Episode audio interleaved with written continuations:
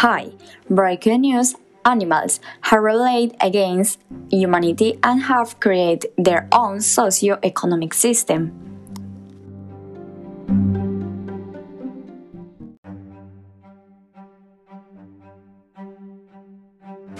Strangely, animals can communicate in the language of human beings and developed the ability to use weapons that face human life.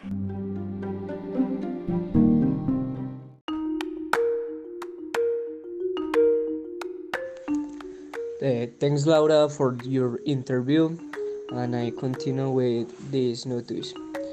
These animals have managed to bring world powers under their feet and have created an autonomous animalistic state that's like the USA's.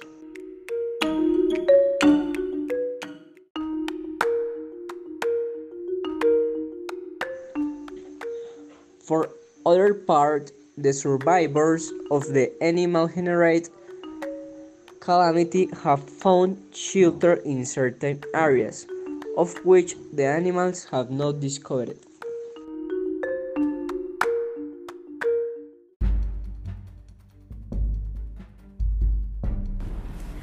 Demographically, human society has reduced its population by 89%, and it is estimated that revolutionary animals control 90, percent of human territory.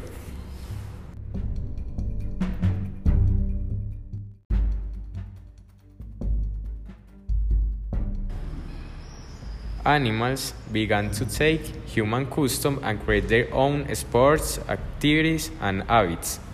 They are also using the few remains human as exhibits in zoos. We will continue to tell you this strategy as follows.